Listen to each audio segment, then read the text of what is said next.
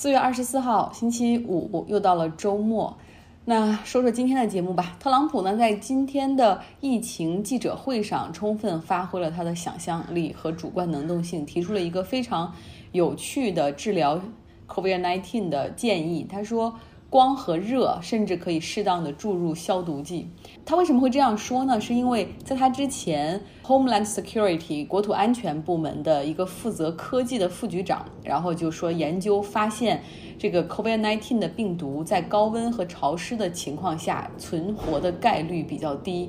而且还说哈，这个病毒就肥皂几乎都没什么抵抗力，就是洗手的时候只要用肥皂就可以了。特朗普抓住了这些重点，然后他就站出来说：“哎，你说的很有意思。假如我们用紫外线和强光照射身体啊，如果这些强光和紫外线可以照进身体里，是不是就能够更快的去消灭这个病毒呢？你可以去研究一下。”然后他说：“那是不是我们可以把消毒剂或者清洁剂注入到身体里？那是不是能更快速的杀死病毒呢？你也可以去研究一下。”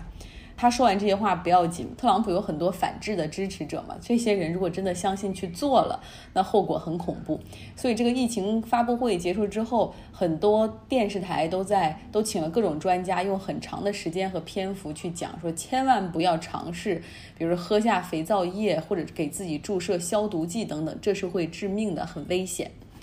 为什么特朗普会有这样的表现？有人就说你是不是就专门就黑他？不需要我去找料去黑他，每天他自己都表现得一塌糊涂。那不得不给大家介绍一下特朗普的一天。也许听完他一天的行程之后，你就知道他为什么有的时候在 daily briefing 上面会会这样表现。这是一篇来自《纽约时报》的文章。特朗普大概每天早上五点钟左右睁开眼，就会打开电视，哈，就半梦半醒之间就会打开电视，看着各大新闻网的新闻，同时抓起手机发 Twitter。他最先看的是福克斯，然后会看 CNN，之后最后最后会看他最讨厌的 MSNBC。那最近他发现了，连福克斯表扬他的时候也不太多，所以心情不是很好。他到白宫之后会参加一个 daily intelligence briefing，等于说是每天的情报部门的简报，关于国家安全、经济方面、疫情方面、外交，很多时候都是心不在焉。每一天呢，他在上午的时候一定会抽出时间去看一下纽约州州长安德鲁·科莫的每日疫情简报的直播。就是看看科莫是怎么表现的，因为科莫受到各种人的表扬。过去呢，特朗普的生活哈，就是除了电视和 Twitter 之外，他还有各种，有的时候会去各个不同的州参加竞选活动，和支持者见面，参加筹款晚会。他也会去打高尔夫，会外事活动、旅行。那这些都是他喜欢的。可是现在呢，这些外部的活动全都停止了，陪伴他的只有。电视和 Twitter，当然了，还有一项每周新增的活动就是检测，他每周都要检测一下 COVID-19 是不是呈阳性，同时也会要求身边所有人都接受检测。你看他就是这种，他自己不戴口罩，但同时又非常怕感染哈，所以就只能通过不停的检测。包括副总统彭斯也要每周都要接受检测，因为他和特朗普几乎是每天都要见面。特朗普呢，就是为什么对很多事儿都心不在焉呢？因为他很关心自己的选情，想的都是新闻和评论中的那些点评哈。有的时候说他支持率下降了，有的时候说他在摇摆州很多选民现在开始反感他。他看到一些评论就会给自己的竞选经理打电话。这个时候能让他平静下来的最好解药就是告诉他你的支持率很好，你肯定能够连任，放心吧。之后呢，白天他也会抓起报纸看一看，看看各个新闻网站，看不懂或者是想搞清楚到底怎么回事儿的时候，就会给一些州长、议员、内阁里面的部长打电话。和他通话的人透露说，他基本上是一边打电话一边看电视，都能听到电视的背景声音。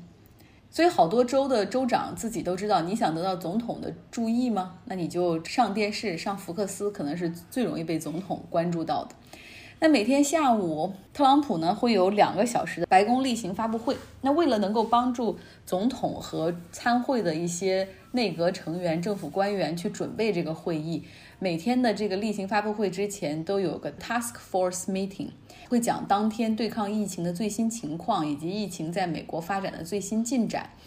然后包括其他国家的发生在其他国家抗疫情的一些情况。特朗普他很少参加，他认为这些都太浪费时间，他只会在发布会之前要一份今天发布会的 talking point。这个就是他的工作人员为他来准这些 talking point 是他今天需要讲这种干货。那至于每一个干货 bullet point 的下面的细节，他认为没有必要去听他们的讲述，也没有必要去看详细的，因为太书面的东西美国人也没兴趣听。他可以按照自己的理解哈去给大家讲。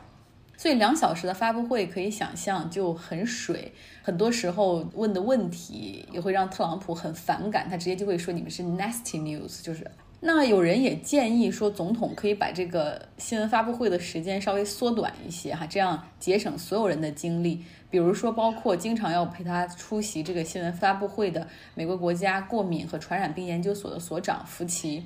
因为福奇每天要工作十七个小时，如果像前一段时间每天福奇都在这个发布会上，那你想。大概要浪费两个多小时啊，就参加这个会议，确实没有什么太多好的内容，因为总统总是说一些非常有争议的话，然后记者们就提问呢，然后就要去挖到底总统是怎么想的，就是意义不大哈。但是特朗普认为两小时刚刚好。早在这个设立白宫例行疫情发布会之前，特朗普当时想的就是我不需要发布会，我也不需要请记者，你们只需要给我弄一个广播电台的那种形式哈，同时在社交媒体上接入直播流，然后我来坐镇，甚至不需要主持人，然后我直接来回答百姓的电话和在网络上的提问，这样根本就不需要中间的媒体环节，直接和我的选民们进行交流，我保准讲的清清楚楚、明明白白。但是他的幕僚和团队坚决否定哈，在每天呢，他的白宫例行记者发布会之后呢，他又迫不及待的回到这个有电视的房间里面去看各大新闻网对他今天例行发布会的表现的报道和评论，然后呢，拿起手机 Twitter 开始反击。这就是美国总统一天的时间。如果想看这篇文章的，也可以来我的微信公众号下张傲同学留下你的邮箱，我可以把文章发给你。我们说说体育领域吧，这因为疫情的影响，所有的赛事都取消了。用我一个过去的一个同行，他发一个朋友圈，就是说，二零二零年本来是一个体育大年，哈，有奥运会，还有欧洲杯，结果没想到所有的都取消了，现在连日常的联赛都没有。那这样的情况下呢，顶级运动员的日子影响不是很大。但是，一一些普通的运动员会比较惨。我们就以网球领域来说吧，像排名两三百名之外的这些选手，有的人可能真的连房租都要交不起了。职业网球比赛现在目前给出的时间表是至少到六月份才能恢复。那没有比赛就没有奖金，他们的状态其实和失业差不多。又因为排名不高，很多人也没有商业赞助。现在在一个请愿网站 Change.org 上面有六百五十个网球的运动员和教练员呼吁网球联合会要给他们救助。发起这个请愿的成员之一是格鲁吉亚的选手 Shapatava，他就说我们没有赞助商，也基本上没有什么存款。他说我们又是这种所谓的职业运动员，无法界定失业的状态。也没有办法去申请失业救济，像我们好多人去参加比赛，都是通过平时做教练啊，或者是去陪练赚一些外快来贴补我们去购买装备、去参赛的经费。那现在这些都停止了，我们该怎么办呢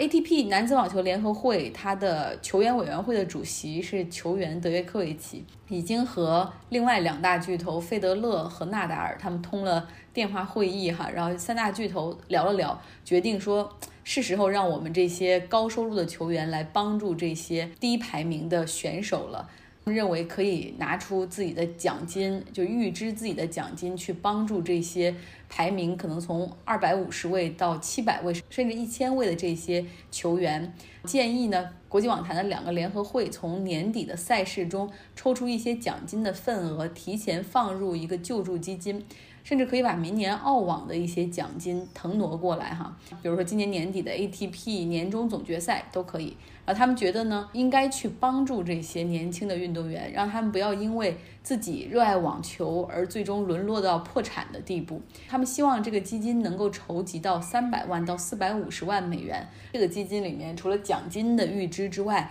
高收入的球员也可以自愿的去捐款。那费德勒还有一个更大胆的想法，他就是说，不如现在我们把男子网坛的 ATP 这个联合会和女子网坛的 WTA 的联合会两个合并吧，因为长期以来网球就是。分两套系统，就是男女网坛好像是那种互不兼容的情况，不同的排名系统、不同的网站、不同的巡回赛名称、不同的 logo，如果可以合并的话，会有更好的整合，更多的商业机会，也可以和电视转播去谈更大的合同。那大部分人呢也支持他的观点，网坛形成了这种男女。分制的联合会大概是发生在五十年前，当时一些顶尖的女性网球运动员，她们意识到说，哦，男女的收入居然可以差别这么大，男子网球运动员的奖金是女运动员的八倍，在同样的球场、同样的观众数量，卖出了同样的电视转播费，但是为什么我们的收入要这么少？最后呢，是由这个 Billie Jean King 为首的女网球运动员就开始组织自己的巡回比赛了，就逐渐形成了女子网球联合会 WTA，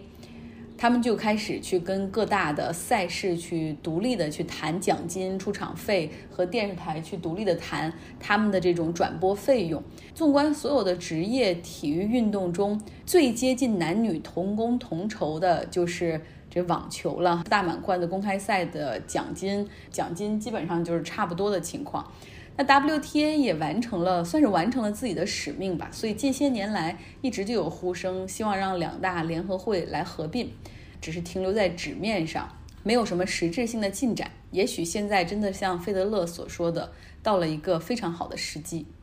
现在的 COVID-19 的这场疫情改变了很很多人的食谱，比如说在疫情之前，加州人很注意吃的健康，每天必须要有青菜沙拉，像羽衣甘蓝和 quinoa 藜麦这种东西哈，就大家很喜欢。买食物的时候呢，也会看上面的卡路里的标注。对，加州这边法律规定，每一个食物上面必须标注卡路里。那像炸鸡、薯条、汉堡这种，我除非在机场，否则是不会吃的。那薯片这种也会觉得，哎呀，只能去电影院看电影的时候吃。结果呢，疫情让所有人都改变了，更加爱这种 comfort food，吃了能让人心情变好的食物，也就是高热量、高脂肪的食物以及方便食品。因为工作日午饭时间有限。像速冻披萨、意大速冻的意大利面、速冻咖喱饭，两三分钟就可以通过微波炉哈能够热好的饭，很受欢迎。那近十年呢，美国有一个趋势，就是其实他们的罐头食品，像汤、豆子、炖肉、罐装的面条，销量是大幅下降。因为大家都知道这些东西就是高盐，而且有防腐剂，不健康。但是现在疫情让这样的罐头食品销量大涨，Campbell 的罐头食品、罐头汤。销量上涨了百分之五十九，罐装的意大利面销量上涨了百分之五十二。这种两三分钟就能搞定的午饭，哈，可以帮助上班族一边吃饭，然后一边赶紧继续回到电脑上开 Zoom 的会议或者 Microsoft Teams 的会议。我很多时候午餐就是方便面、日式拉面、Mac and Cheese，会每周叫两次外卖。一家固定是中餐，另外一个呢会找一个社区里的 comfort food 去关照一下。像我以前很每周都要至少吃两次的沙拉店，居然到现在一次都没有吃过，因为好像这个疫情中的这种焦虑就是需要一些 comfort food 来平复。好了，今天又到了周五，尝试一个不同的结尾吧。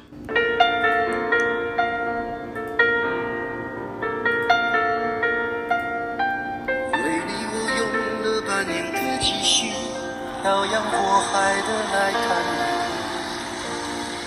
你，为了这次相聚，时的呼吸都曾